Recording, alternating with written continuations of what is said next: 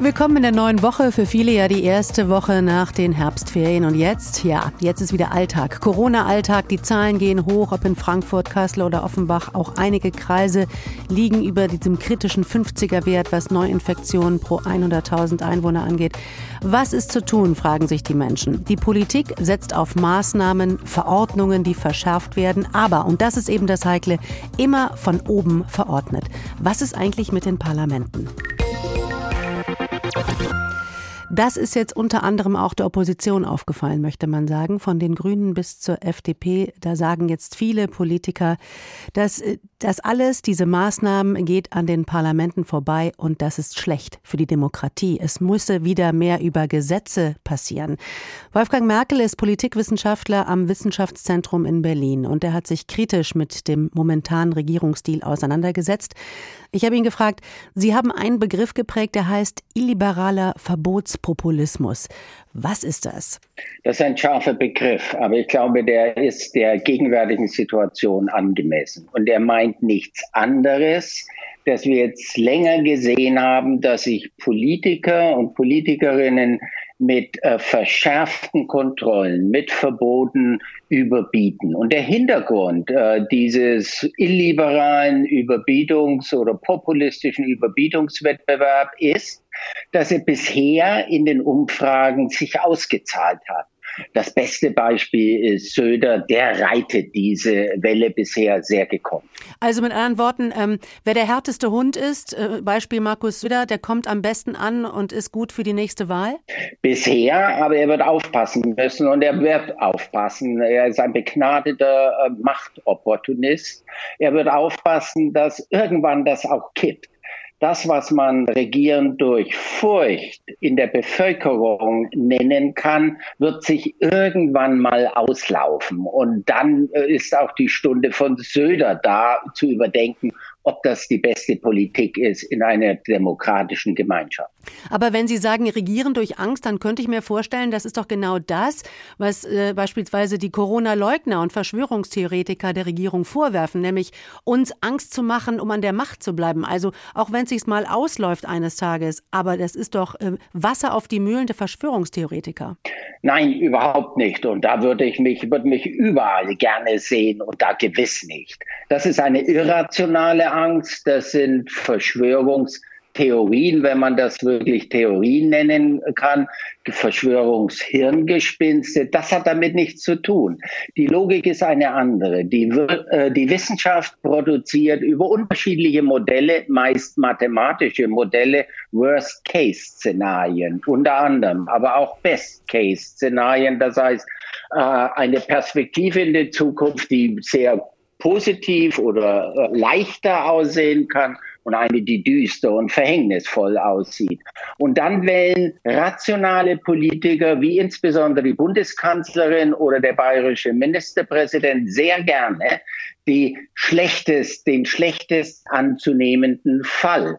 Denn wenn ein solcher eintreten würde und er der Politiker oder die Politikerin hätte das nicht getan, würde sie oder er sofort in der Wahlarena skalpiert werden. Also kann die Politik ja gar nicht anders, als vom schlechtesten Fall auszugehen, gerade wenn es um Corona geht, oder? Die Politik muss aber erklären. Und gegenwärtig leben wir in einer Szene, wo Regierungsverwaltungen die Normen, die Gesetze, die Verordnungen machen. Das gehört ins Parlament und ins Parlament gehört auch die Debatte und die Auseinandersetzung für den besten Weg.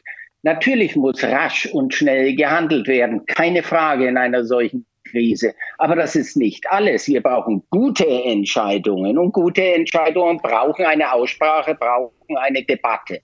Und daran hat es bisher ganz stark gemangelt. Wir leben in einer Entparlamentarisierungsperiode, wenn man das noch einmal zugespitzt formulieren will. Aber wie könnte denn eine bessere Parlamentsbeteiligung aussehen zum jetzigen Zeitpunkt der Krise? Das klingt so, das klingt sehr bürokratisch und dann, dass man wieder verschiedene Gesetzesvorlagen vorlegt, erste, zweite, dritte Lesung, das ist doch nur Zeitverzögerung. Überhaupt nicht. So würde ein, ein autoritärer äh, politischer Führer oder eine Führerin reden. Das Parlament ist der Ort, in dem sich vieles unserer repräsentativen Demokratie abspielt. Und das Parlament erlässt die Normen. Und es muss nicht äh, bis in den Sankt Nimmerleinstag hineintagen, sondern das kann, können Parlamente auch rasch tun. Wenn, wenn wir so machen, wie wir es gegenwärtig äh, beobachten, dass Ministerialverwaltungen Gesetze und Normen gleichsam anstelle von Gesetze Verwaltungsvorschriften äh, erlassen, dann kommt auch so ein Unsinn heraus wie ein Beherbergungsverbot auf einem Flickenteppich äh, auf dem Gebiet der Bundesrepublik Deutschland. Sicherlich nicht geholfen. Und je öfter solche Entscheidungen, die ganz offensichtlich nicht verhältnismäßig sind im Sinne des Grundgesetzes, von den Verwaltungsgerichten gekippt oder kassiert werden, umso mehr sagen auch die Bürger und Bürgerinnen, was ihr macht, überzeugt uns nicht mehr. Also auf die Dauer wird es nicht gehen, auf dem Verwaltungswege Deutschland zu regieren. Auch wenn es irgendwie gerade schwer zu glauben ist, aber irgendwann wird Corona Geschichte sein. Dann kehren wir hoffentlich wieder zurück zu irgendeiner Form der Normalität. Ähm, wird sich das dann mit dem von oben durchregieren, ohne Berücksichtigung der Parlamente, sage ich jetzt mal, nicht eh erledigt haben? Oder haben Sie eher Sorge, dass das Schule machen wird? Das kann so etwas wie Schule machen und ich will das durchaus betonen. Wir sind eine gute Demokratie, auch im internationalen Vergleich, relativ stabil. Aber wir sind nicht auf die die Ewigkeit als Demokratie gebaut. Und so etwas hat Erosionstendenzen, wenn man gewöhnt ist, dass durchregiert wird, dass das Parlament irgendwie schweigt. Die Opposition sagt, wir wollen überhaupt keine Opposition sein in dieser Krise.